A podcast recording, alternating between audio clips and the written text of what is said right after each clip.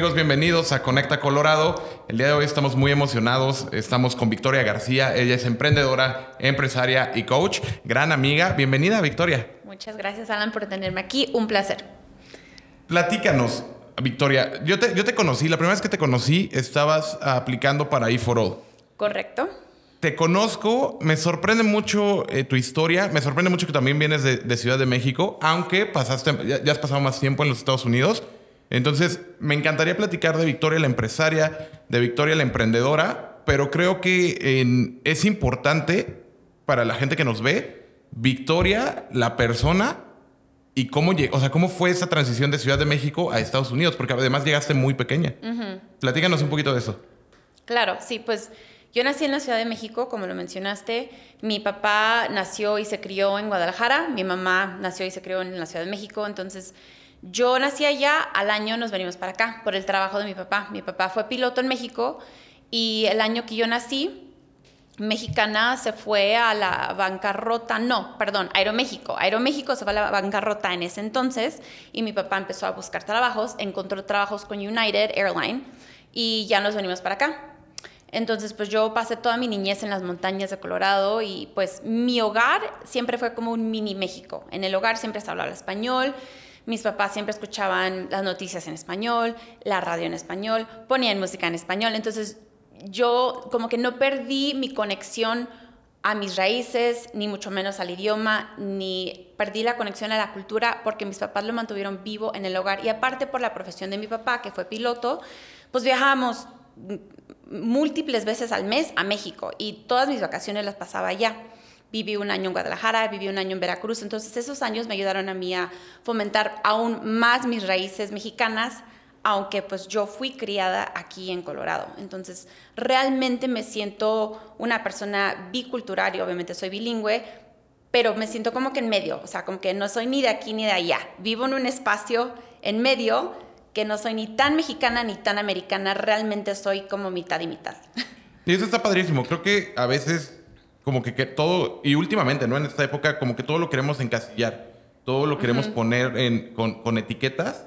Y la realidad es que no, o sea, es, es, muy difícil que realmente puedas poner etiquetas en alguien porque somos una mezcla de diferentes, de diferentes personas, somos una, una mezcla de diferentes tradiciones, ¿no? Eh, eh, yo llegué aquí a los 25 años y ya llegas formado, llegas con, con una mentalidad completamente diferente. Eh, yo no me imagino lo que fue estudiar aquí. ¿Por qué? Porque yo estudié con gente que hablaba mi idioma, que se veía como yo, que tenían las mismas tradiciones, la misma cultura. Pero llegas aquí y empiezas a absorber un poquito de todo, ¿no? Eh, ¿Cómo fue o cómo, cómo impactó esta parte de llegar a un nuevo país con una nueva cultura tan diversa, con un nuevo idioma, a una edad tan pequeña? Aunque si bien lo comentas, tienes esta parte de que en tu casa se mantuvo la tradición o se mantuvo el espíritu de ser mexicano, pero siento que también debe ser un choque el estar en esta, en esta dualidad, ¿no? Al mismo tiempo. ¿Cómo, ¿Cómo, fue? Mm, mira, realmente yo llegué, tenía un año cuando llegamos, o sea, no me acuerdo. Creo que el choque, esa transición fue muchísimo más fuerte y brutal para mi mamá que para mí. Yo lo único que conozco es ser criada aquí. Mm, entonces, para mí realmente fue más brutal regresar a México. Porque nos fuimos a, Guadalajara precisamente cuando yo tenía 14 años.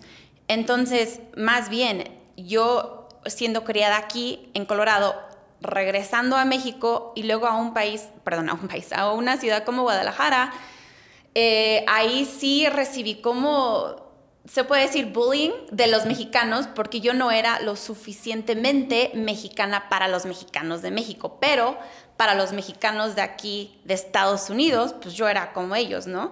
Y para los americanos yo era súper, hiper mexicana. Entonces es súper interesante, bueno, para mí fue un, proceso muy interesante vivir como un poquito de racismo, no sé si es racismo, pero vivir como esa, ese aspecto de que me juzgaban, en ese entonces, claro, teníamos todos 14 años, pero, pero me juzgaban a mí por no hablar perfectamente bien el español, por tener un poquito de un acento, y me decían pocha, todo el mundo me decía pocha, ¿no? Yo, yo ni sabía ni qué era esa palabra. Entonces yo viví mucho bullying en Guadalajara y ahí es cuando yo tuve que realmente y rápidamente entender la cultura mexicana, porque yo, yo no fui, yo al opuesto que tú, Alan, yo no fui criada en México, yo fui criada aquí. Entonces, mm, por ejemplo, el albur, cosas así que yo pues no entendía, ¿no? O sea, yo tuve que realmente meterme totalmente a, a la cultura, hacer, la palabra en inglés es letting go, tuve que hacer como soltar todos mis, ah, no sé, mis miedos y decir, ok, sí, no sé nada, enséñenme, estoy abierta a aprender. Entonces ya después de de el año que estuve ahí, yo me fui de, de Guadalajara ya sintiéndome más como conectada con la cultura de una manera que nunca me había sentido porque pues yo no fui criada allá. Y me, me comentas, llegaste a los 14 años a Guadalajara. Sí. ¿Después de ahí fue Veracruz? No, después de los... O sea, estuvimos un año en Guadalajara, de 14 a 15. 15 años me regresé, terminé la high school aquí en Colorado. A los 18 me fui a Veracruz. Di clases de inglés por un año, clases de inglés a niños de sexto grado y di clases de inglés particular, baile folclórico, eh, también me pagaban por eso y nada, o sea, fue un año como que se puede decir de aventura. Órale, qué padre. y, ese año que pasaste allá, bueno, me imagino que fue más como, como ¿lo, pasaste sola o también te fuiste con tu familia? No, sola. Entonces ya fue como más esta parte importante como de descubrir, ¿no? ¿Qué es lo que te gusta? ¿Qué es lo que te apasiona? Correcto. ¿Cómo llegas? Porque hay una historia que nos encontramos que la parte de, Apapacho Cacao, que es tu, eh, tu bebé, o que es tu, tu, emprendimiento, ahora tu empresa, y que te está yendo muy bien, le estás reventando durísimo con Apapacho Cacao, pero vimos que viene en esta parte de descubrirlo en, un, en, Costa Rica. ¿Antes de Costa Rica ya tenías ese, ese sentimiento por el, por el chocolate o no? Ah, sí, sí, sí. El chocolate, o sea, toda la vida lo he consumido. Me encanta, amo el chocolate.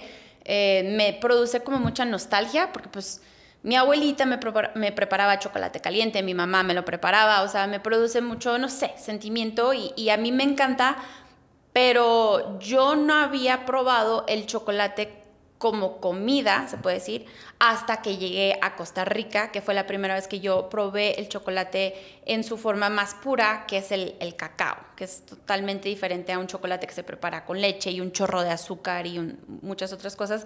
En Costa Rica probé el cacao puro, que lo mezclaron con pocos ingredientes y ya me lo sirvieron, y ahí es cuando yo realmente sentí los beneficios del cacao como comida, y fue que, pues ahí en ese momento me transformó la vida porque yo quise compartir con los demás lo que yo sentí y lo que yo viví en Costa Rica. ¿Cómo, cómo, qué, edad tenías en este, en este punto? Ah, uff, ¿qué edad tenía cuando fui a Costa Rica? Tenía, yo creo, no sé, 29, 30 años, algo así. Ok, o sea, no, no, no, no fue hace tanto tiempo. Ah, no, no, no. Ok, perfecto, porque muchas veces, platicando con otros emprendedores, con otros empresarios, es de, no, cuando tenía 15 descubrí, no sé, me gustaba algo ah, y muchos años después me di cuenta que era mi pasión. Entonces tú llegaste a tu pasión muy rápido, ¿no? De la primera vez que lo viste dijiste, ok, esto es algo que tengo que hacer. Sí, sí y no. O sea, lo, el chocolate desde que soy muy niña lo amo, lo consumo, me encanta, lo como frecuentemente. Y el cacao, cuando lo descubrí, realmente siendo honesta, yo no quería, mm, ¿cómo te digo? Quería compartirlo, pero en onda casual. No me llegó como que la idea de que, ay, tengo que poner un negocio, voy a emprender y es, no, para nada. Yo dije, wow, qué increíble bebida, lo quiero compartir con mi mamá, con mi esposo, con mi hijo, pero de de ahí, ¿no? O sea, de ahí no, no había yo visualizado el potencial que ahora es Apapacho Cacao. Entonces, aunque yo siempre he amado el chocolate, la verdad es que en ningún momento yo imaginé tener una compañía donde yo produzco chocolate artesanal. ¿Qué, hacías en ese entonces? ¿A qué te, dedicabas cuando, ah, estabas en Costa Rica? Cuando yo fui a Costa Rica era directora de marketing para una compañía local aquí en Colorado. Ok. ¿Cómo, ¿Cómo, fue, cómo, cómo, llegaste de estar dando clases de, inglés a los 18 en Veracruz a ser la directora de marketing? ¿Cómo fueron esos años? Tuf. sí has visto a veces, en, en LinkedIn lo he visto mucho, cuando pintan la gráfica así de, del éxito, que dicen que muchas personas piensan que el éxito es así, ¿no? O sea, una raya que nada más es así muy... Muy lineal. Muy línea. Mi historia no fue así para nada, o sea, mi línea al éxito, entre comillas, fue así, así, loquísima. Entonces, bueno, 18 Veracruz, regresé, inicié la universidad. Mi carrera original, bueno, yo pensaba que iba a ser enfermera dedicándome específicamente a las mujeres embarazadas. Yo siempre he amado los bebés y el parto y todo eso me interesa. Hasta la fecha me encanta y me interesa, entonces eso, esa era mi trayectoria. Y luego cambié y decidí cambiar a broadcasting como tipo periodismo y estuve un ratito en Univisión, me encantó eh, y por eso ahorita sigo siendo oradora pública, conferencista, hago talleres por mi lado, se puede decir, de broadcasting, que, que no sé, me, me, desarrollé en eso y me gustó mucho. Ahora, esos años que yo estuve en la universidad, pues yo, yo era estudiante de lunes a jueves. O sea, me quedaba viernes, sábado y domingo para trabajar los trabajos que siempre estaban disponibles eran trabajos de ventas y trabajos de marketing, porque nadie, bueno, muchas personas no les gustan las ventas y marketing, pues trabajos de marketing siempre había. Entonces, pues esos eran los trabajos que yo tomaba. Entonces, a través de una década aproximadamente, yo desarrollé mucho mis habilidades en ventas y en marketing. Entonces, en el 2018 se me presentó esta oportunidad para ser directora de marketing y pues lo tomé.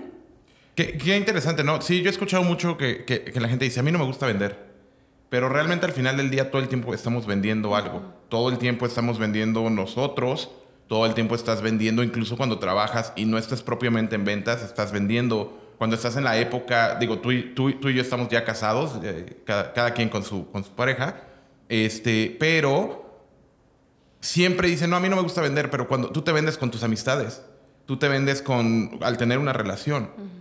Y, no me refiero al hecho de que Ay, me, vendo por una transición económica. No, es me vendo porque al final del día todo el tiempo estamos poniendo nuestras cualidades afuera, ¿no? Correcto. Todo el tiempo estamos tratando de hacer relaciones, todo el tiempo estamos, somos un ser, el ser humano es un ser sociable. Sí. Entonces, todo el tiempo estamos en esta parte. Y es muy curioso porque mucha gente dice, no, a mí no me gusta vender. Pero todo el tiempo lo hacemos. Es cierto. Y es algo que le enseñó a mi hijo, porque a él muchas veces lo jalo a mis eventos de, de apapacho, para que él como que aprenda el lado de, negocios o, mínimo aprenda el lado del emprendimiento, porque en la escuela no, no nos enseñan ese tipo de cosas. Entonces yo lo jalo y le he dicho lo mismo que acabas de decir tú. Le digo, Liam, no importa, se llama Liam, hijo, no importa si tú no vas a entrar a una posición en el futuro de ventas, tú, tú como persona te vas a vender a tu equipo o te vas a vender quizás a tu pareja en algún futuro.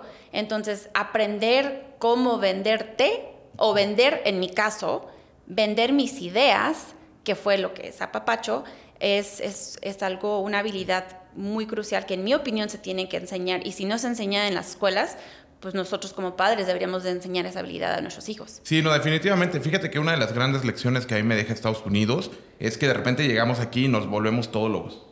¿Nos volvemos qué? Todólogos. No sé si has escuchado esa palabra. Todo, uh Es como, es muy, muy, muy común en México y es como, como, en, en inglés me parece que le dicen como Master of None Oh, Jack of all trades. Es correcto. Ah, ok, ok, ok. Entonces es un poquito como, como, Yo llegué aquí a Estados Unidos y venía de ser presidente de la Comisión de Desarrollo Económico y Empresarial en Ciudad de México, de haber estado en política, de haber estado ayudando a startups, negocios, desarrollar toda la cultura eh, empresarial, o más, bien, más que cultura empresarial, la, la cultura de emprendimiento en universidades. Pero llegué a Estados Unidos y me tocó a mí desde abajo, ¿no? Me tocó estar lavando platos, me tocó estar eh, cocinando, me tocó estar de mesero, pasar por construcción, ahora el tener una productora, ¿no? Entonces, algo que yo he visto mucho en Estados Unidos es que aquí aprendes de todo, pero de repente la cultura es, no, especialízate en una cosa. Pero no nos damos cuenta que todas las habilidades que aprendemos no solamente es como, ah, ya aprendiste a, a vender, por ejemplo, y tu siguiente trabajo ya no lo vas a utilizar. No, todo, esas, todo ese aprendizaje que tienes durante los años no se pierde cuando cambias de profesión. Correcto. Simplemente te, te, te hace más fuerte. ¿Cómo lo ves tú? Desde ese punto que estuviste en broadcasting, eh, nuestro productor Ian Torres también estuvo en, en, Telemundo y él terminó traumado en esta, en esta época. ¿Cómo fue para ti? El, el, haber estado en broadcasting, pero al mismo tiempo estar en ventas, en marketing, y cómo eso enriqueció tu camino para llegar a ser la directora de marketing de una compañía local? wow, mm, mm, muy buena pregunta. Pues, en mi opinión, cuando yo estaba en Univision y cuando yo estaba tomando mis clases de broadcasting, a mí me ayudó, mm, básicamente en, en el arte de presentarte. Cómo pararte, o sea, tu cuerpo, tus manos, tus ojos, todo, todo, todo. Y eso va muy de mano en mano con ventas. Entonces, si tú sabes cómo vender un producto, un servicio, una idea, y sabes cómo presentarlo de tal manera en que la audiencia va a decir, wow, no, sí, me encanta, claro, dame tres. Bueno, eso es como que la base, la fundación del emprendimiento también, porque pues muchos emprendedores tienen miles de ideas, pero tienes que saber cómo vender tu idea y que la gente diga, ah, yo no sabía que necesitaba eso, pero ahora sé que lo necesito. Entonces, bueno, cuando yo, um, cuando se me presentó esta oportunidad de ser directora de marketing, esta señora, eh, ella era o es todavía dentista, entonces teníamos sus clínicas y la mayor parte de sus pacientes eran mexicanos. Entonces ella, americana, no hablaba español, eh, eh, ella me dijo a mí, yo necesito conectarme con mis pacientes, pero no puedo porque no soy mexicana y no hablo español y no conozco la cultura, entonces me contrató a mí para yo ser como que la voz de la compañía y para para atraer a más, más personas de, pues, de nuestra comunidad.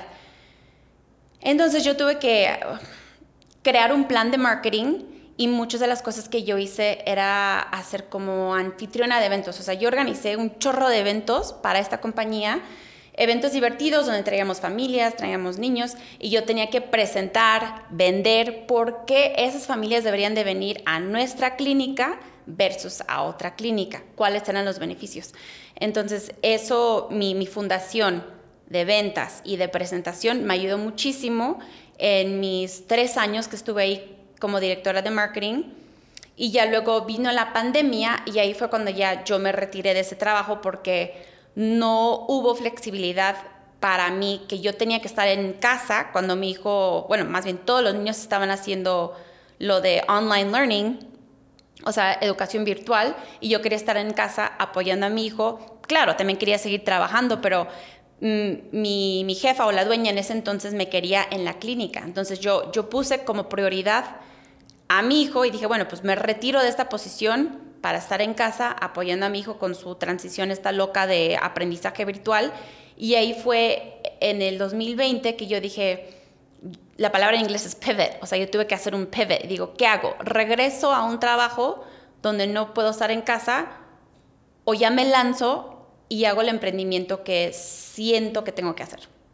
¿Ya tenías como, como nociones de querer hacer algo más, independientemente del American Corporate, o, fue algo que te cruzó hasta ese momento? Mm, sí, tenía deseos de hacer algo más pero esa semillita fue plantada mucho antes de la pandemia. Yo, yo inicié en el mundo de emprendimiento en el 2016. Ahí, fue como que el primer año donde yo mm, me enteré que el emprendimiento es, es un camino que yo podría tomar en mi carrera. La verdad es que en el pasado nunca se me había ocurrido, hasta el 2016, que yo me junté a una, una comunidad de emprendedores y, y aprendimos todos como básicamente crear un online business. Y me encantó, me encantó la idea de poder trabajar yo de cualquier parte del mundo, poder trabajar eh, desde mi computadora, estando en casa, apoyando a mi hijo. Entonces, a mí me llevó mucho tiempo mm, tener como que la confianza de lanzar algo mío por problemas de, básicamente de lack of self-worth. ¿Cómo se dice eso? O sea... Como de, autoestima, como de confianza en ti misma. Confianza en mí misma y sentía muchísimo, eh, ¿cómo le dicen esta cosa? Um, imposter syndrome. Ok. Porque yo estaba en ese entonces, 2016, estaba rodeada de puros emprendedores varones. O sea, yo no veía ningún, no es cierto, éramos dos mujeres, yo y otra chica. Entonces yo dije, bueno, quizás esto del emprendimiento no es para mujeres, o quizás esto del emprendimiento no es para mujeres como yo, latinas. Entonces me costó mucho como que sobresalir en, los, los límites que yo misma me había puesto. Pero claro, pasaron varios años, llegué al 2020 y ya había yo hecho bastante trabajo en deshacerme de esas limitaciones que yo solita me estaba poniendo. Y es bien curioso porque me, me, me, comentas, bueno, yo estaba como encargada de la parte de marketing y al final el ser latino creo que nos da esta, esta facilidad o el, ser latino nos da este superpoder, me gusta llamarlo, de poder representar no solamente a nosotros, sino toda una comunidad, ¿no? Y hacerlos, que, haya realmente este puente entre, entre americanos o entre otras culturas y la, cultura hispana, ¿no? Pero a veces nosotros mismos me ha tocado verlo con muchos emprendedores desde soy latino y no, no es posible. Y es como de no, eres latino, tienes habilidades que otras personas no tienen. Claro. Pero es, es muy cierto. De repente no vemos ese valor porque al final del día dentro de nuestras familias nunca ha habido nadie que, vaya en ese camino, ¿no? dentro de nuestras familias nunca ha habido nadie que, comience una empresa o nunca ha habido nadie que esté en el tema de emprendimiento. No sé, tú ya, eres más grande, eh, comentas ya tenías a tu hijo, me imagino ya estabas casada, o sea, ya estabas fuera como de la, de la familia tradicional, de la familia nuclear. Pero fue, fue difícil cuando dijiste quiero emprender con tu familia, con tus padres, te decían bien, mija, o no? Te decían más como, ah, mejor deberías de enfocarte en otra cosa. ¿Cómo, cómo fue esta mm. parte del emprendimiento desde el tema de, la familia ampliada, no, no, de, tu esposo, sino de tus padres? O de, mm. no sé, tíos o abuelos. Mi papá falleció cuando yo estaba embarazada. Ok. Entonces, él fue, se puede decir, la mano dura en mi vida. Él fue la persona que me bueno, en muchos aspectos me limitaba y en otros aspectos no me limitaba, pero mm, yo todavía no había terminado mis estudios universitarios cuando mi papá falleció. Entonces yo tenía apenas 22 años cuando él murió y mi mamá, mi mamá eh, también es piloto y mamá es súper ah, open mind, tiene una mente libre, es un espíritu libre, mi mamá es así como que sí, mija, tú puedes, yo te apoyo. Es que mi mamá, como te digo, es una mujer muy atrevida, mi mamá. Pues imagínate, o sea, es piloto. Entonces, siendo una mujer piloto en la Ciudad de México, en esa época, cuando lo fue mi mamá, pues, es algo muy, muy, muy raro. O sea, las mujeres no elegían esas, esas profesiones. Entonces, cuando mi mamá vio que yo estaba interesada en el emprendimiento, dijo, dale, atrévete, sí, hazlo, sigue tu corazón. Yo nunca me he sentido anclada por pues nadie, porque mi papá falleció cuando estaba muy joven. Mi mamá es así como que dale, yo te apoyo. Mi esposo también. Entonces, gracias a Dios, yo he estado rodeada de apoyo. Pero lo interesante es que, como dicen en inglés, um, I was standing in my own way. O sea, yo estaba bloqueando mi propio camino. O sea, yo tenía dos personas fundamentales en mi vida, esposo, mamá que me decían, sí, te apoyamos, adelante, aquí estamos. Y yo por mis miedos, por mis inseguridades, yo decía, no, pero es que qué tal si esto y es que lo otro. Entonces yo pude haber iniciado así, como dice en inglés, hit the ground running, o sea, con muchísima fuerza, pero inicié paulatinamente por el miedo que yo tenía, más no por el miedo que me estaban poniendo mis parientes. Eso, eso es bien curioso, fíjate que a veces veo lo contrario, ¿no? Es como de, no, mi, familia o mi, o mi, pareja no me apoyan, pero yo era el que tenía las ganas. Si ellos me hubieran apoyado desde el principio. Mm. Y qué curioso, ¿no? que, siempre hay una dinámica en la que algo pasa que nos detiene. Y yo creo que al final los tiempos son perfectos. Y muchas veces gente me preguntaba, ¿crees que si tú pudieras regresar lo harías diferente? Yo creo que sería todo igual, ¿no? Mm. Eh, siento que los momentos son perfectos porque se alinean muchas cosas para un negocio, ¿no? Ahora tienes a Papacho Cacao, estás en un programa de aceleramiento, sacaste tres, tres ah, blends o tres mezclas en español y, se, y se agotaron. O sea, fue, fue el impacto que tuvo a, Papacho Cacao fue muy grande. Platícanos cómo, cómo llegaste a esta idea. O sea, obviamente viene la parte de Costa Rica y obviamente tú, tú traías esta parte de emprender, pero ¿cómo, cómo llegas con un background de marketing? con un background de, esta parte de, broadcasting, a de repente a, sacar una marca de chocolate que tú haces junto con tu esposo. O sea, ¿cómo, cómo fue esa transición? una transición muy loca, pero muy bonita. Regresé de Costa Rica como te mencioné, quedé súper impactada por el cacao. Entonces, mi esposo es chef, él hace guisa, cocina riquísimo. Entonces yo le comenté, dije, mira, probé esta bebida en Costa Rica, eh, se llama cacao shot, o sea, un shot de cacao.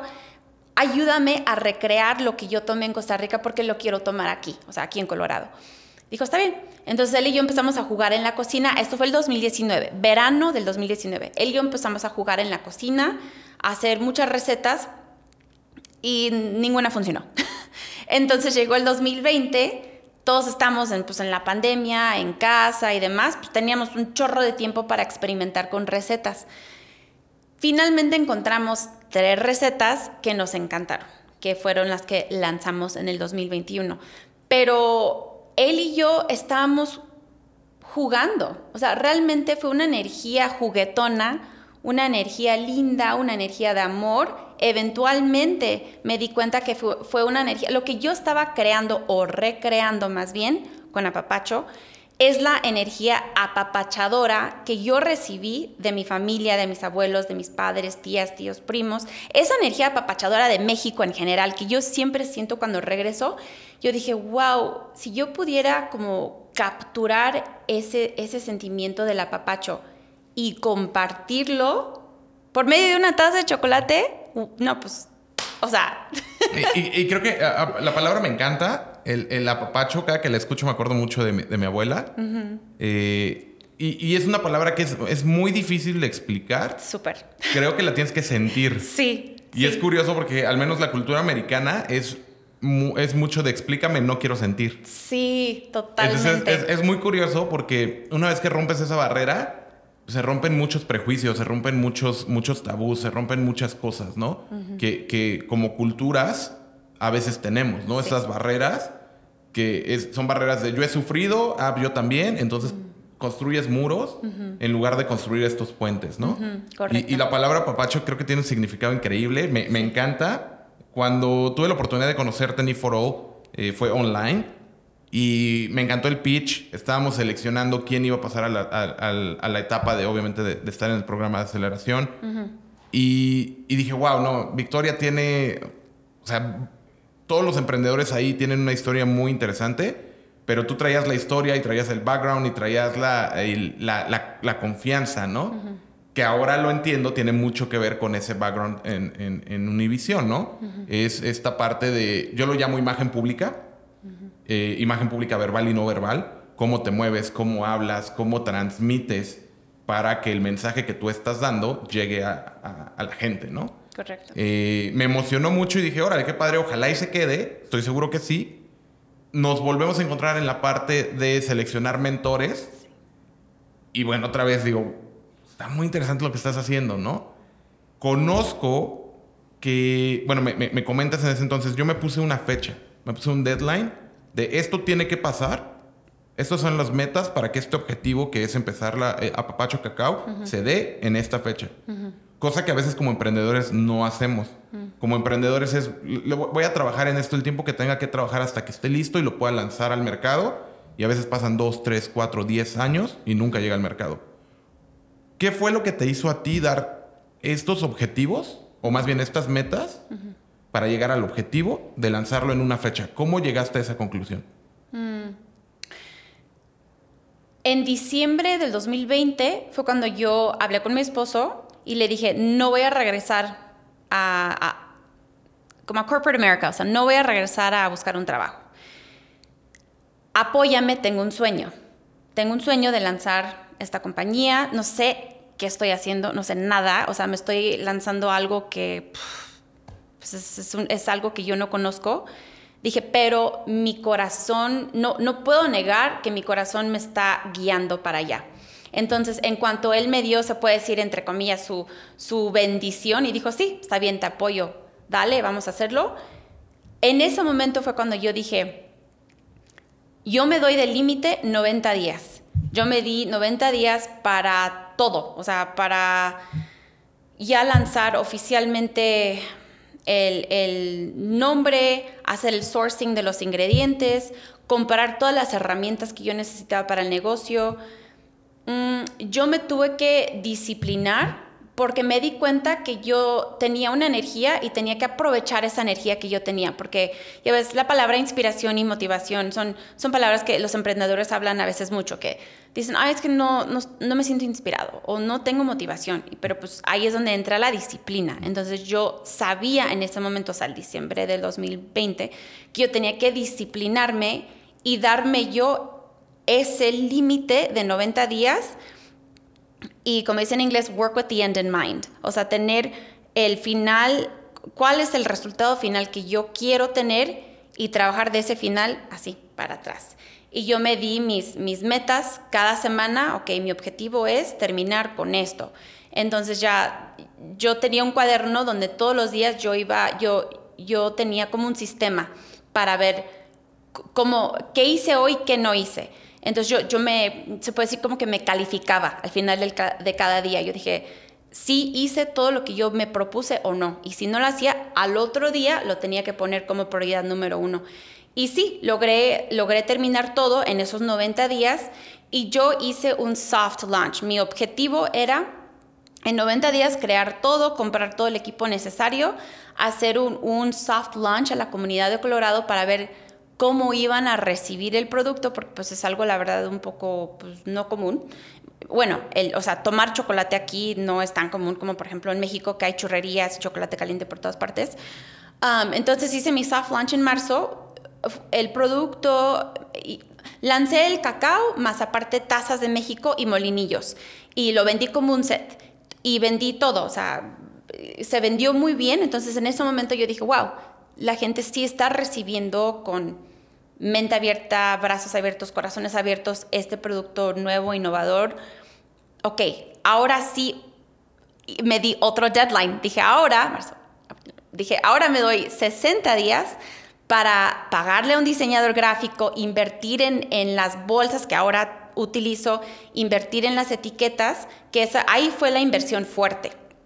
Entonces ya me di de, de límite esos 60 días y ya luego oficialmente lanzamos ya con todo nuestro packaging oficial en el en mayo del 2021 y pues ya de ahí pues se me vinieron muchas oportunidades, muchos eventos y pues todo, todo ha sido, gracias a Dios, como muy orgánico desde que lanzamos en mayo del 2021. Y, me encanta esta parte porque a veces trabajando con emprendedores es como, no, primero necesito tener el nombre, el logo, el, empaque y, después veo el producto. Mm.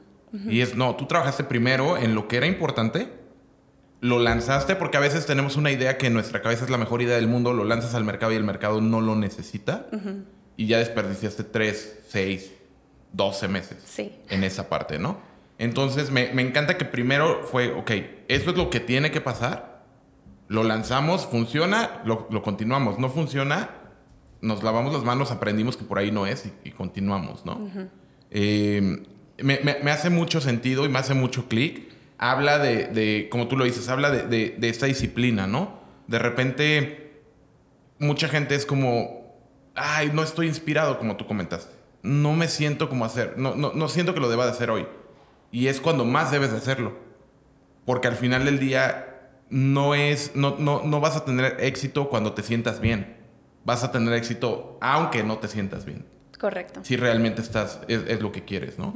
Y es esta parte que muchos emprendedores no entienden o que mucha gente que empieza un negocio, ahora queremos que sea inmediato, ¿no? Quieres que el resultado esté en uno o dos días, en uno o dos meses y es, es un proceso, es, es, es un camino, es, es un recorrido que tienes que hacer. Y aparte siento que es súper importante para los emprendedores definir qué es el éxito para ti y qué es el fracaso para ti. Entonces yo tuve que ser muy clara conmigo misma, yo tuve que decirme, ok, para mí el fracaso sería no intentar, no lanzarlo por miedo al que dirán o el miedo a que, no sé, qué tal si nadie lo compra, qué tal si a nadie le gusta, pero ya luego yo dije, no, para mí el éxito es lanzarlo no matter what, lanzarlo porque yo tuve una idea que me llegó a la cabeza, brotó en mi corazón, me atreví a lanzarlo y si a la gente le gusta o no, yo de todas formas sé que me voy a sentir exitosa porque no me quedé con el hubiera. Para mí el arrepentimiento, es, para mí esa es la definición del fracaso. No intentar por miedo. Y dije, no, entonces me libero de, ese, de esa definición del miedo que muchas personas tienen porque yo sé qué significa el éxito para mí. Entonces, definir esas dos palabras para los emprendedores es algo muy importante, en mi opinión. Sí, definitivamente el éxito no es el mismo para, para todos.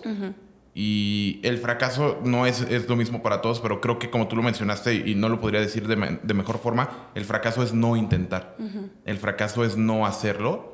Eh, porque al final del día creo que hablando con gente mayor, el, el, el, el, como el mayor regret que tienen ellos es no haber intentado algo en su vida. Correcto. No fueron esos momentos en los que se toparon con pared, como dicen en México, ¿no? O en los que te encontraste con una piedra en el camino. Fueron los momentos que no tuvieron el valor de intentar. Y yo creo que es de los peores sentimientos que puedes tener en la, en la vida, ¿no? Sí. Ahora, ¿qué viene para Papacho? ¿Qué, qué es, lo que, qué es lo que sigue? Vendiste muy bien, está creciendo muchísimo. Eh, acabas de estar en un pitch competition preparándote para uno mayor. Ganaste, muchas felicidades con eso. Gracias. Pero ¿qué viene? O sea, ¿cuál es, ¿qué es lo siguiente para, para Papacho y para ti? Sí, ok. Lo siguiente es esto. Estoy lista para hacer un rebrand. Quiero hacer, eh, sé exactamente cómo quiero que se vean eh, los nuevos empaques, las nuevas bolsas de, de apapacho. Y también queremos sacar una nueva línea de productos que van a ser eh, barras de chocolate. Ahorita no vendemos barras de chocolate para nada, vendemos puro cacao para tomar. Pero lo que ya llevamos casi dos años desde que lanzamos a Papacho y lo que me di cuenta es que muchas personas aquí en Estados Unidos sí consumen el chocolate más las mujeres, pero prefieren eh, comerse un pedacito de chocolate versus tomarlo. O sea, como que no asocian mucho no sé, tomarse una taza de chocolate con la salud o a veces la gente nada más se le antoja en el invierno. Entonces yo dije, ok, está bien, habrá personas que les encanta el cacao y voy a seguir produciendo el cacao para esas personas que lo quieren tomar en onda de salud o en onda como de ceremonia. Pero para eh, el público en general vamos a sacar una línea de productos de cacao mezclado con eh, se llaman los functional mushrooms, o sea, hongos, no los que te hacen alucinar. tengo que aclarar eso, porque la gente dice, wow, hongos. No, no, no, esos no. Los hongos, no sé, es que no sé cómo se dice en español. Funcionales. funcionales. Ok, hongos funcionales. Como es el reishi, el lion's mane, cordyceps, esos hongos tienen diferentes beneficios para el cuerpo. Entonces, en, mi hogar cuidamos mucho lo que comemos, ah, nos, nos, gusta comer saludable. Entonces yo dije, pues sería muy padre hacer una línea de producto, perdón, una línea de chocolates saludables bajo en azúcar, vegano y que tenga una función o un propósito muy específico. Entonces esa va a ser eh, nuestra, donde queremos llevar a Papacho en, en estos próximos, no sé, dos, tres años y a mí me encantaría ver el producto en lugares como Whole Foods, en lugares como Natural Grocers. Um, y también sería padrísimo, en mi opinión, verlo en Target, porque ahí es donde muchísimo antes de que se me vino la idea de apapacho, yo, pues como muchas mamás en Estados Unidos, iba a Target con mi hijo y a veces se me antojaba un chocolate, pero no me gustaban las opciones que estaban ahí. Cuando estás a punto de ya pagar por tus cosas, pues están los chocolates normales, ¿no? Está aquel Snickers y Reese's y M&M's y todos los chocolates que pues saben ricos, son dulces, pero pues yo no quería tanta azúcar, no quería la leche y no quería todos los colores, ingredientes artificiales, entonces yo terminaba comprando esos chocolates porque pues era lo que estaba ahí, pero no me sentía bien después de comérmelos. Al contrario, me sentía como letárgica, me sentía como que con inflamación y decía, ¿por qué no tienen no sé, opciones más saludables para, para, las mamás que de repente se nos antoja un chocolate, pero no queremos comer esto. Entonces, también en algún futuro me encantaría tener nuestra línea de productos, nuestra línea de barras de chocolate en Target. Eso está increíble y estamos convencidos que lo vas a lograr. Gracias. Eh, la, la, única forma de que puedas llegar a eso es con toda la gente que está viendo, que te apoyen que lo compren y, evidentemente que en cuanto tengamos la noticia de que ya estás en esos lugares, vayan y, apoyen comprándolo, ¿no? Sí. Es la única forma en la que, en la que eh, se puede llegar a esas cadenas. Ahora, pasando un poquito a la parte de coaching, ¿cómo ves o, cómo es tu perspectiva en el tema de mujeres emprendedoras o empresarias latinas en Estados Unidos? ¿Es suficiente? ¿Se está haciendo lo suficiente? ¿Falta? ¿Cómo, ¿Cómo ves el panorama para las mujeres emprendedoras o empresarias latinas en Estados Unidos?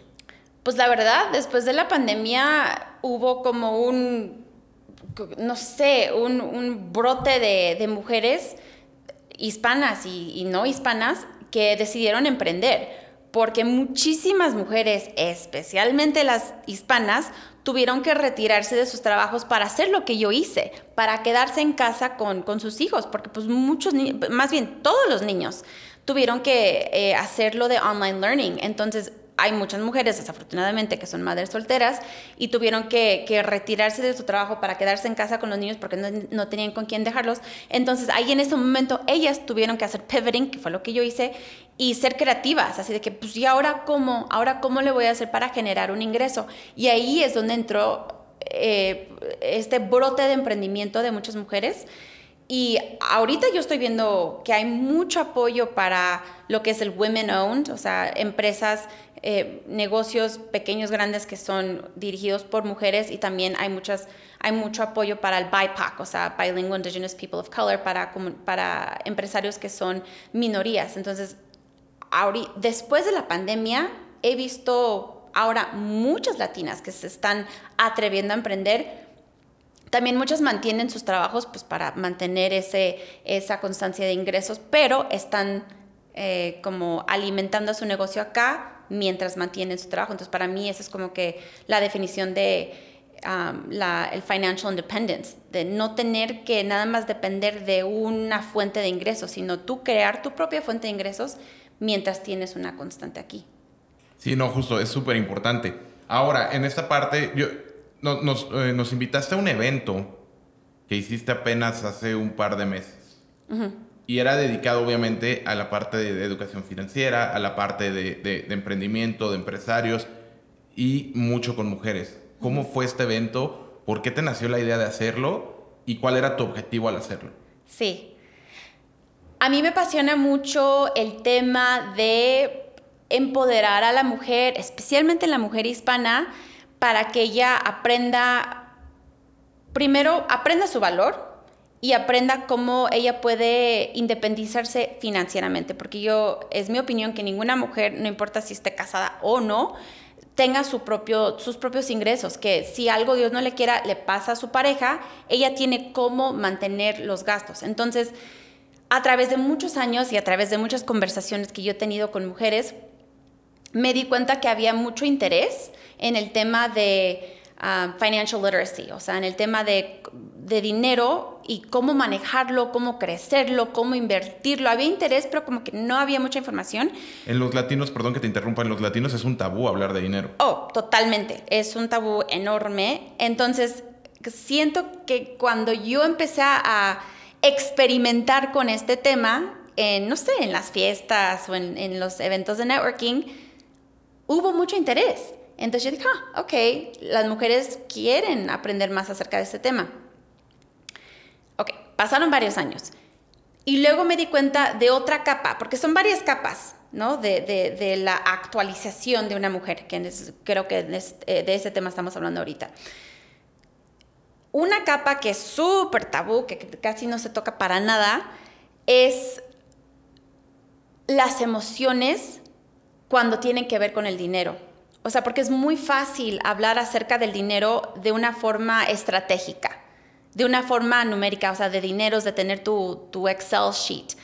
Pero es muy messy, o sea, las cosas se pueden poner un poco complicadas cuando hablas acerca del dinero y la conexión del dinero con tu valor y lo que tú piensas acerca de tu valor, de que yo soy realmente merecedora de ser, no sé, millonaria, yo merezco ganar todo el dinero que yo quiero ganar, ¿quién soy yo? Entonces, cuando viene, cuando mezclas como que esas, esos limiting beliefs, esas creencias limitantes, ¿no? De tu valor y de quién soy yo y demás. Y más si fuiste criado en un, no sé, en un hogar machista, que yo, por ejemplo, yo fui criada en un hogar machista, y si tienes ese tipo de relación también eh, amorosa, como mujer, es muy difícil asumir tu valor. Si, todo, si los varones en tu vida te están diciendo, no vales, eh, tú quién eres, el dinero es para los hombres, no para las mujeres, quédate en casa, cría a los hijos, cuida el hogar. Entonces, para mí yo tuve que desaprender muchas creencias limitantes para yo básicamente darme permiso de ser quien yo quería ser. Yo dije, yo me dije a mí misma hace varios años, es que yo quiero ser una mujer empresaria exitosa, quiero tener un matrimonio que me llena, me satisface, que me hace sentir, no sé, una mujer realizada quiero ser una madre que, que ama a su hijo, que pasa tiempo con él, quiero ser una madre presente, pero no quiero sacrificar mis deseos, ah, mis deseos de emprendimiento, o mis deseos de actualización o mis deseos de generar ingresos por mi deseo de ser una buena madre y una buena esposa. Sí, no son cosas que, que como, como hombre a veces no tenemos que elegir entre uno u otro. Como mujer tampoco debería de ser así. Correcto. Como, como que a veces es, no, si quieres tener uno tienes que dejar el otro y no debe de ser así. Y a veces es lo que nos enseñan, que, que, todo, todo éxito tiene un sacrificio. Y sí, sí tiene un sacrificio, pero a veces no es el, el sacrificio que estamos pensando, ¿no? O el que la gente nos, nos, nos hace pensar. Sí. Em, tres consejos que le darías a, no, no importa si son hombres, mujeres, latinos, tres consejos que le darías a alguien que quiere empezar a emprender o alguien que está en esta disyuntiva de, creo que yo también puedo. ¿Qué, le dirías a, a esas personas? Mm. Tres consejos, wow. A mí me gusta vivir mi vida con una mente abierta y con un corazón abierto. En mi opinión, mi consejo número uno sería, si quieres emprender algo, pregúntate por qué. No puede ser nada más por el dinero, porque si quieres emprender nada más para hacer dinero, no la vas a hacer, porque el emprendimiento es muy difícil, tienes que tener eh, mucha paciencia, mucha disciplina, tienes que tener estructura, pero más que nada tienes que tener muchísimo corazón para lo que estás haciendo. O sea, tu corazón tiene que estar igual de presente que tu mente. Entonces, si esa idea hace que tu corazón se sienta igual de abierto que tu mente, por ahí vas bien, seguramente. Pero si, si tu corazón dice, uy, no, para allá no, pero tu mente dice, ah, pero es que ahí hay dinero y mira, y es que Susana y su esposo lo están haciendo, pero tu corazón dice, no, allá no quiero, esa, esa oportunidad quizás no va a ser para ti. Tiene, tiene que haber alineamiento entre el corazón y la mente, en mi opinión. Ah, segundo consejo. Mm, define, como lo mencioné antes, define lo que es éxito y fracaso para ti. Siéntate, no sé, con un cuaderno, con una pluma, lápiz, lo que sea, y sé honesto contigo mismo. No te mientas, no tiene caso que tú te mientas a ti mismo. Sé honesto. ¿Qué significa? Pregúntate a ti mismo. ¿Qué significa el éxito para mí? ¿Qué significa el fracaso para mí? Y escríbelo y si se siente real, se siente que es, una respuesta real, entonces déjate guiar por lo que tú escribiste. Y el tercer consejo que diría, mm, yo soy súper soñadora. a mí me encanta soñar, me encanta, eso es parte de, mi día a día. Ábrete caminos con tu mente.